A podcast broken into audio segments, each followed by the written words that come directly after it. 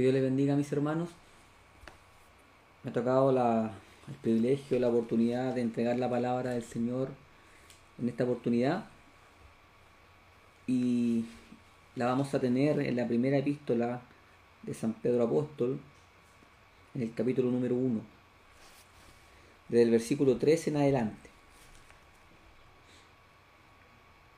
Y le voy a dar lectura en el nombre de nuestro Señor Jesucristo.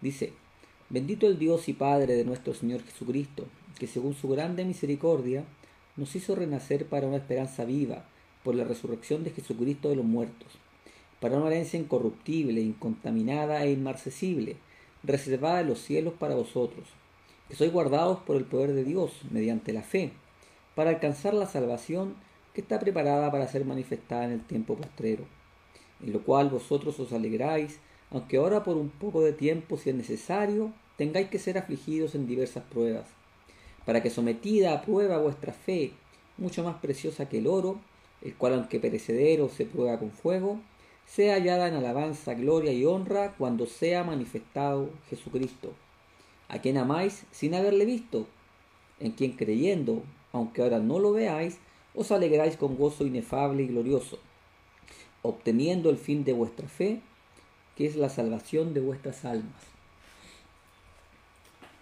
En esta hora el Señor quiere hablar a nuestras vidas. El título de este mensaje tiene por nombre Una esperanza viva. Y con esta palabra el Señor quiere entregarnos esperanza para nuestra vida. Esta esperanza para estos tiempos en los que estamos viviendo, que tal vez hemos pasado dificultades, hemos pasado ansiedades, tristezas y problemas de diverso tipo, tal vez algunos de salud, tal vez algunos económicos. Pero el Señor nos quiere alentar a través de su palabra. Pedro ¿cierto? Después de que Jesús ya no estaba en esta tierra y que se empezó a propagar el Evangelio, ¿cierto? Y los primeros judíos empezaron a convertirse al Evangelio, ¿cierto? Fue un periodo súper duro para estos cristianos porque fueron perseguidos, ¿cierto? Fueron, fueron apuntados y fueron perseguidos por seguir a Jesús, por creer en Jesús. Y tenían, muchos fueron asesinados, incluso algunos fueron quemados, esto fue un periodo, periodo muy duro para los cristianos de esa época. Por eso Pedro escribió esta carta para darles aliento, para mostrarles y enseñarles que lo que estábamos pasando en cierto modo era necesario. ¿Qué les decía Pedro en esta, en esta carta? Les decía que nosotros teníamos una esperanza viva. ellos tenían, nosotros, para nosotros también es una esperanza viva. ¿cierto? Y que más allá de las dificultades que ellos estaban pasando y de las pruebas que estaban pasando y que eran pruebas terribles, ¿cierto? Habíamos creído en Jesús sin verlo, ¿cierto? Y esa fe que manifestaban al creer en Jesús sin verlo, es necesario que sea aprobada. Era necesario que fuera aprobada. Y fuera sometida esta fe a prueba en diversas pruebas y aflicciones. ¿cierto? Como les decía, estos cristianos estaban sufriendo demasiado, muchas dificultades. Pero ¿qué les decía a Pedro? Decía, sometida a prueba vuestra fe, mucho más preciosa que el oro, el cual aunque perecedero se prueba con fuego, sea ya en alabanza, gloria y honra cuando sea manifestado Jesucristo. Pedro les instaba a soportar, a aguantar, a no decaer, ¿cierto? Aun cuando las pruebas fueran tan terribles. Porque cuando nosotros y ellos en ese tiempo hemos creído en Jesús y le hemos aceptado, sabemos que vamos a tener dificultades en esta vida, problemas, tristeza, angustia. Pero nuestra esperanza al aceptar a Jesús va mucho más allá de esta vida. Es una esperanza eterna.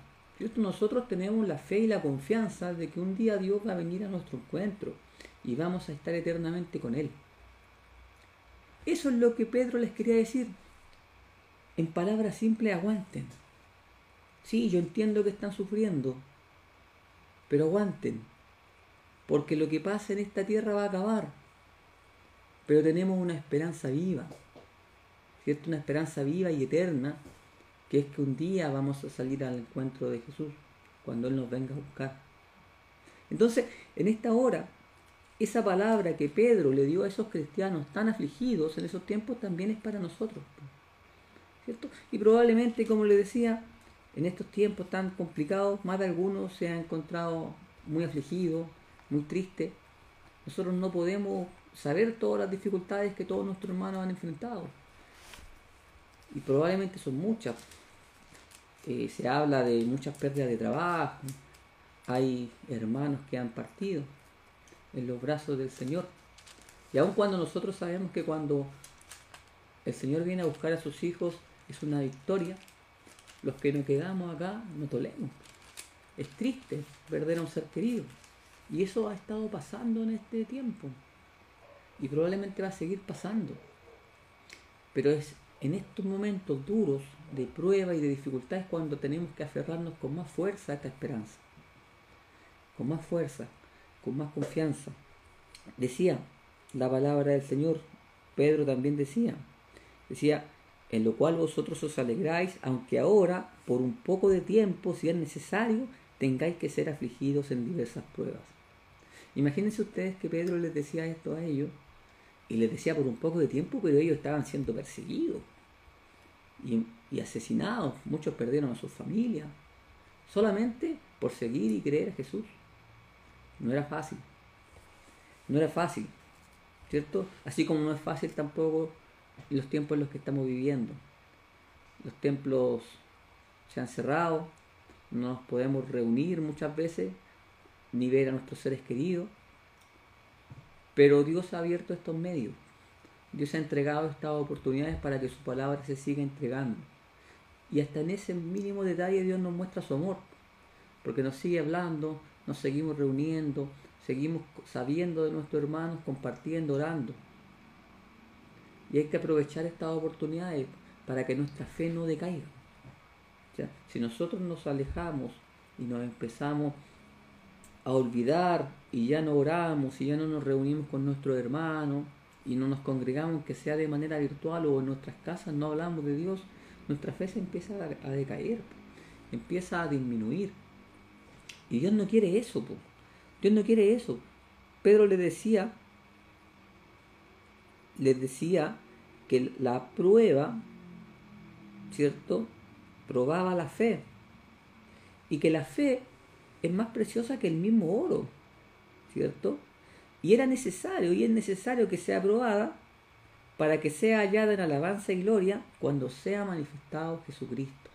Entonces, hermano, yo le invito y le insto a que su fe no decaiga que si su fe está decayendo, que ore más a Dios, que le busque más a Dios, que le pida. Dios nos va a escuchar, Dios nos va a responder, Dios no nos ha dejado. Seguimos bajo el poder y bajo la mano de Dios, bajo su protección. Pero pidámosle, no nos olvidemos que Él tiene el control de todo, aun cuando tal vez en algún momento hayamos pensado que, está todo perdido, que no sabemos qué va a pasar, Dios tiene el control de todo. Y si nosotros sí lo entendemos y le entregamos nuestra carga a Dios para que Él controle todo, esto es sagrada. Es sagrada porque nuestra fe de esa forma es probada y es hallada en gloria y alabanza. ¿Cierto? Y dice que el fin de vuestra fe es la salvación de nuestras almas. nosotros creemos en Dios, nosotros tenemos fe, no lo hemos visto, pero le sentimos. Y sabemos por fe que Él nos ha dado la salvación. La salvación y la vida eterna. Ese es el fin de nuestra fe. Entonces, vamos a tener problemas, vamos a tener dificultades, tal vez muchos, algunos más que otros tal vez, pero nuestra fe está siendo probada. Pidámosle a Dios entonces que la mantenga, que no decaigamos, ¿cierto? Que no reneguemos, que no reclamemos, porque Dios tiene el control. Esta es la palabra del Señor que nos quiere instar a seguir firmes en nuestra fe, porque nuestra fe nos va a llevar a obtener la salvación de nuestras almas. ¿Cierto? Y algún día vamos a encontrarnos con Dios y vamos a tener la salvación eterna. Y vamos a decir, chuta, lo que pasamos en la tierra en realidad no era tanto. Fue poco. Fue poco porque ahora lo que tenemos dura para siempre. Aguantemos, hermano. Pidámosle fuerza a Dios para resistir, ¿cierto? Las aflicciones de este mundo, las dificultades. Pero no nos olvidemos que en medio de la angustia, Dios se sigue estando con nosotros. Dios no nos ha dejado. ¿Cierto? Entonces nosotros llenémonos de fe y obtengamos el fin de ella, que es la salvación. Que Dios les bendiga, mis hermanos. Les envío cariñosos saludos a todos quien puedan ver este video. Grandes bendiciones. Que el Señor los guarde y los proteja. Y le doy muchas gracias a Dios por esta oportunidad y para Él sea honra y gloria desde ahora y para siempre.